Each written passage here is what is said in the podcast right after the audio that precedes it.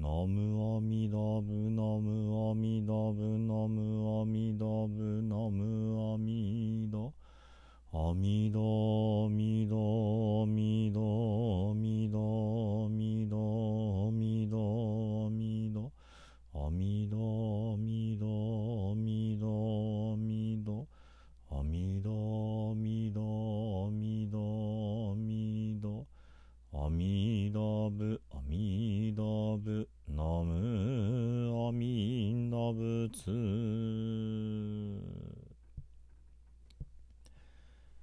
皆さんこんにちは。三田参道の増大臣です、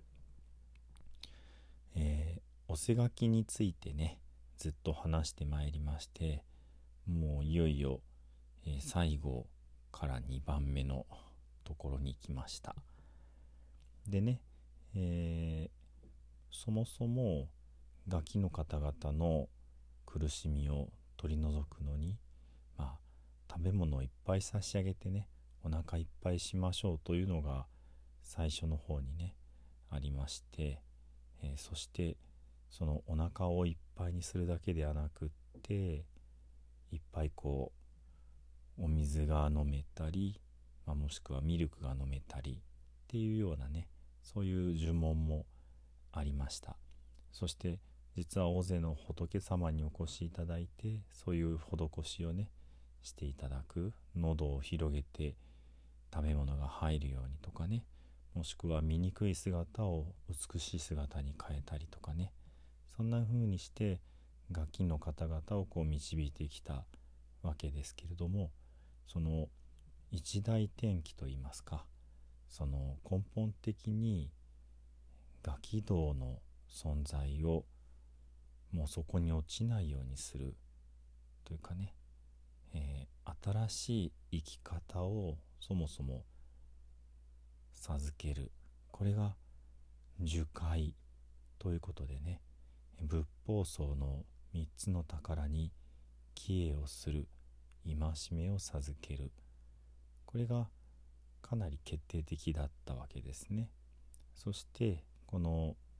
樹海の後に前回のとこですけども「発菩提心真言え」菩提心を起こす、まあ、呪文をお授けしてその仏道修行に道に入っただけではなくってさらに悟りを求めるというねその強い心をぐっと立ち上げるそういうところまで来たわけですけどもその続きというかねそこの、えー、使命というかねそれが今日お話しする「サンマヤダラに」もしくはね「サンマヤ海神言」と呼ばれたりもしますけどもこういうものです。オンサンマヤサトバンこのね、オンサンマヤサトバンという言葉になります。この言葉は元のインドの言葉で言うと、オーンサマヤストゥバン。という言葉でね、えー、意味はというと、まあ、とてもこう訳しにくいのですけれども、奇妙し立てまつる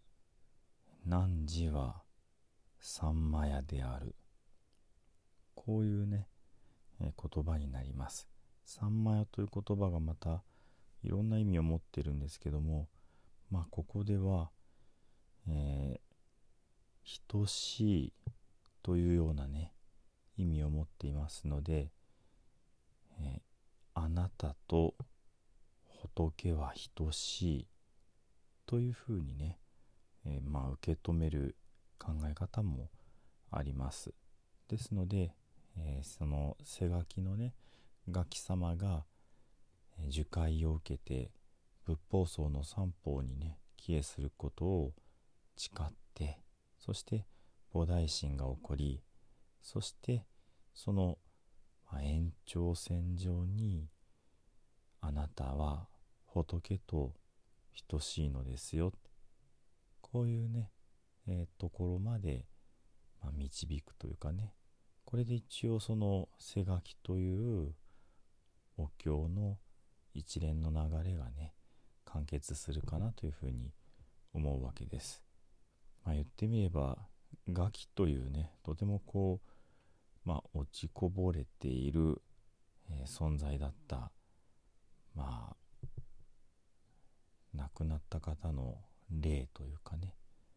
これがぐんぐんこっと引き上げられてえついにはあなたは仏様と等しい存在なんですよっていうところまでまあ教えられるというかね引っ張り上げられる。これでねこの背書きというお経の一つのまあ一通りの目的が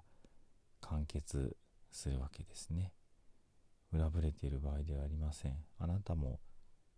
あなたも大切な仏弟子ですよ。そして悟りを求める心を起こしましょう。そしてあなたは仏に等しい存在ですよ。こんな風にね、えー、ガキ様をお導きさせていただくのが背書きというお経になるわけですね。そして、えー、今日のお話が最後から2番目と言いました。一番最後はエコーというねその功徳を回し向けるというところで、まあ、一つは今までのまとめになります。またもう一つはその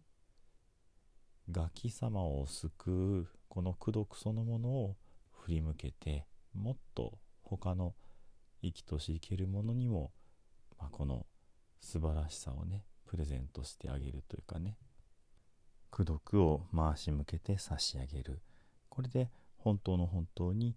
この背書きのお経が終わるわけです。まあ、エコーモンについては次回のお楽しみということで、えー、今日はここまでとさせていただきます。一つだけね、え追加でお伝えするならば、この「御三魔や里番」というご神言は実は普賢菩薩様のご神言と同じになります。ですのでね、まあ、普賢菩薩様といえば菩薩としての修行を象徴する存在です。菩薩がどうあるべきか。これをね導く方があなたもつまるところ仏様と同じです。仏様に等しい存在です。っていうふうにね、まあ、こういうメッセージを発してくださってる。これもとても尊いなというふうに思うわけです。ちょっと御三魔や里番を3遍お唱えしてから十平の念仏をお唱えして終わりといたしましょうかね。では御三魔や里番御三魔や里番御三魔や里番土生十年ナムアミダブナムアミダブナムアミダブナムアミダブナムアミダブナムアミダブナムアミダブナムアミダブナムアミダブツナムアミダブ